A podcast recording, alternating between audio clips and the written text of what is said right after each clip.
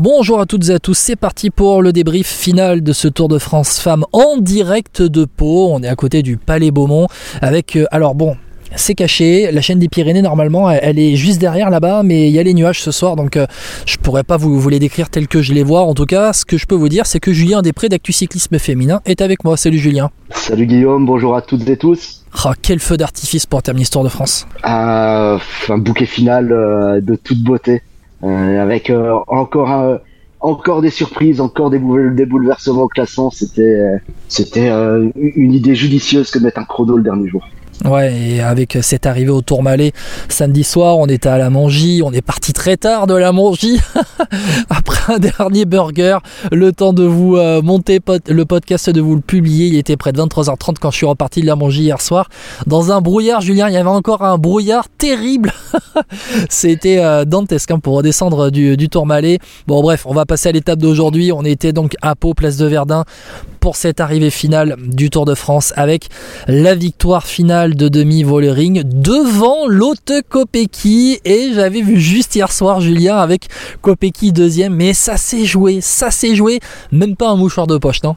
Ah c'est très serré, euh, alors elles sont égalité, euh, départagées au centième euh, du chrono. Donc euh, c'était vraiment très très serré. C'était c'était c'était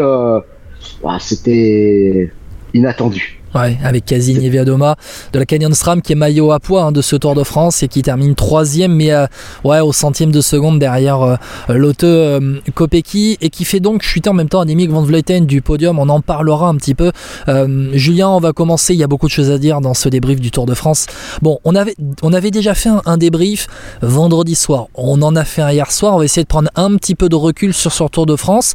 Donc, je t'invite à faire ton podium du Tour de France avec déjà un petit pas de côté, un petit, un petit recul, et en même temps en parlant d'un peu, un peu d'aujourd'hui. Vas-y. Ah, alors, faut, faire un mix des deux. Alors, euh, ouais.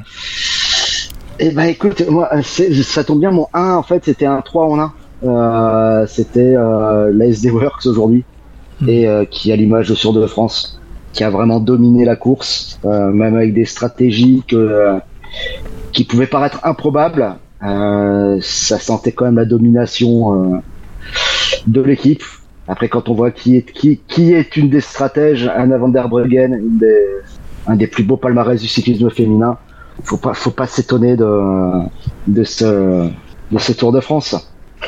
Mon top 2 sera, euh, sera attribué à une Française, euh, Juliette Labou, qui était malheureuse de son coup de chaud après l'étape de dimanche, de la première étape de Clermont-Ferrand.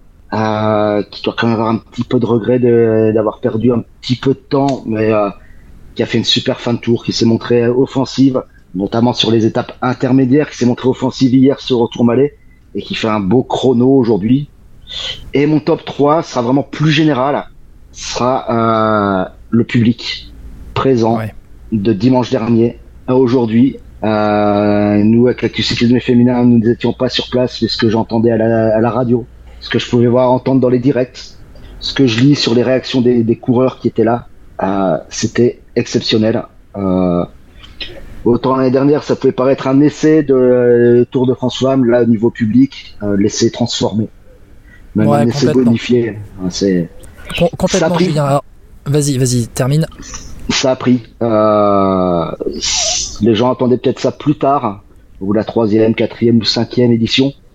Mais là, hâte d'être à Rotterdam l'année prochaine, dans un pays de vélo, un pays de vélo féminin, je pense que ça va démarrer rien que, sur les, rien que au niveau du public sur les chapeaux de roue. Ouais, ça va être une fiesta à Rotterdam l'année prochaine. Je vais, alors, tu sais quoi? Le point public ne fait pas partie de mon podium euh, parce qu'on, vrai, on en avait déjà un petit peu parlé, mais je vais faire la transition avec mon podium. Je vais en parler vite fait du public parce que été hier euh, au départ à Lannemezan, j'étais au Tourmalet, j'étais à l'arrivée aujourd'hui, donc au départ à l'arrivée à Pau. Et c'est vrai que c'est une réussite, c'est une réussite complète en fait ce Tour de France Femmes 2023, deuxième du nom. C'est vrai que il y avait, tu parlais, euh, tu, en parles bien l'année dernière, un essai. Là, c'était même pas un essai cette année. En fait, euh, on avait l'impression que le Tour de France Femmes était installé depuis très longtemps. Il y avait un monde de dingue dans le Tourmalet, mais c'était dingue vraiment. Dans la Mongie et même au-delà de la Mongie, dans le brouillard, les gens ils étaient nombreux à vouloir regarder les femmes passer. Et, en fait, c'est le marqueur des grandes courses. et je pense qu'aujourd'hui, même beaucoup de courses hommes aimeraient avoir autant de public au bord des routes.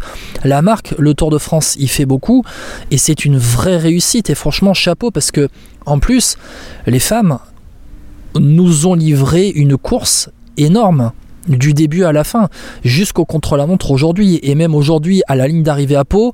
Euh, c'est vrai que bon, les chez les premières qui arrivaient derrière la ligne d'arrivée, bon, allez, euh, le temps que le public arrive, les, applaudissements étaient, étaient là, mais étaient un petit peu timides.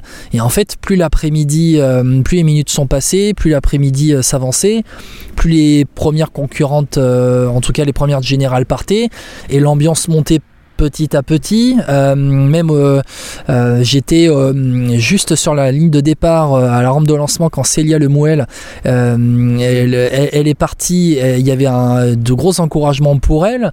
D'ailleurs, magnifique rôle anticulaire avec avec le, gâteau. voilà et donc le coup, le coup de com est réussi pour l'équipe Saint-Michel, Mavic, Aubert 93. T'as vu Julien, je l'ai bien dit. Ah je, suis bon là, franchement, je suis, très bon. Après 4 euh, semaines de Tour de France et une semaine de Tour de France Am. Non, non, et c'est vrai que c'est une vraie réussite. Et il y avait vraiment des applaudissements très chaleureux, euh, même dans les, allez, les, 30, les 30 premières du général, lorsqu'elles ont franchi la ligne d'arrivée. Les encouragements étaient vraiment, euh, vraiment, vraiment chaleureux. Les applaudissements étaient vraiment nourris et ça faisait vraiment plaisir à voir et ah, vraiment plaisir à entendre. C'est, je pense, une, une, belle édition que les. Alors, les filles vont s'en souvenir longtemps, euh, encore plus celles euh, qui n'avaient pas pu participer à la première édition, hein, leur équipe n'était pas invitée ou elles n'étaient pas sélectionnées. Euh, ça restera un tour gravé dans la, mémoire du public, des coureurs et en général le public, les coureurs pardon, ont pu rendre au public ce pourquoi ils étaient venus. Il y avait vraiment une communion, une histoire d'amour, une idylle ciné en fait. Ouais, complètement. Et puis euh, bon, allez, je vais je vais passer à mon podium, mais c'est vrai que pour avoir euh, interrogé euh, et avoir rencontré un petit peu quelques coureuses hier, hier soir, après l'étape du Tourmalet, aujourd'hui, c'est vrai que cette sensation dans le Tourmalet de voir du monde et de passer dans un espace restreint, tu vois, un peu comme on voit chez les hommes où il n'y a pas beaucoup de place pour les pour pour les coureurs, mais c'est exactement ce qu'elles ont vécu hier. Et en fait, c'était un rêve pour elles de, le vivre. Donc c'est absolument génial. Et franchement, voilà, je je, suis vraiment, bah, en fait, je suis vraiment très content pour elle parce que c'est vrai que ce Tour Femme c'était vraiment un essai, tu as dit euh, l'année dernière, et là cette année ça a pris, ça a pris au niveau du public. Et l'année prochaine, Bon, l'année prochaine, c'est vrai qu'il y aura cette fête au départ de Rotterdam, mais euh, il y a une vraie. En fait, le Tour de France femme a pour moi trouvé sa place en étant la quatrième euh, semaine du Tour de France. l'année prochaine, il y aura les Jeux Olympiques, donc ça va être décalé au mois d'août. Je crois que c'est du 12 au 18. Euh, du 12 au 18, un truc comme ça. Ouais, ouais un, truc comme ça l'année prochaine, bon, mi-août. Donc à cause, du, à cause des Jeux Olympiques, ça va être décalé au mois d'août. Mais j'espère que ça va revenir en quatrième semaine du Tour dès 2025. Euh, Allez, mon podium, Julien, euh, mon podium, c'est Demi Vollering qui détrône en fait Annemiek van Vleuten euh, détrône complètement parce que bah parce que Van Vleuten ne termine même pas sur le podium de ce Tour de France et c'est un peu triste de voir la, reine Van Vleuten sortir comme ça euh, d'une grande course comme le Tour de France où elle était tenante du titre en plus euh, après avoir remporté le, Giro et la Vuelta. Mon point 2 c'est le festival SD Works parce que ça a été le cas sur le Tour de France où elle termine 1 et 2 et sur ce contre-la-montre final où elles font 1, 2 et 3. Donc euh, voilà, ça a été vraiment une démonstration, un festival. Et mon point numéro 3, je vais le consacrer aux Françaises, à Juliette Labousse et au FDJ Suez. On n'en a pas trop parlé des FDJ Suez, on a beaucoup plus parlé de Juliette Labousse, euh, notamment hier soir. Euh, euh, et, vendredi soir après, euh, après ces six premières étapes. Et j'aimerais qu'on parle un petit peu de la FDJ Suez. Vous entendrez à la fin du podcast notamment Stéphane, Delcourt, le manager de la FDJ Suez, qui s'est confié en longueur, qui a pris le temps de parler après l'arrivée de ce contre-la-montre à Pau et de débriefer ce Tour de France Femmes à froid, à chaud, peu importe, mais en tout cas, il a pris le temps. Je lui en remercie Stéphane et comme ça, vous, vous pourrez l'écouter.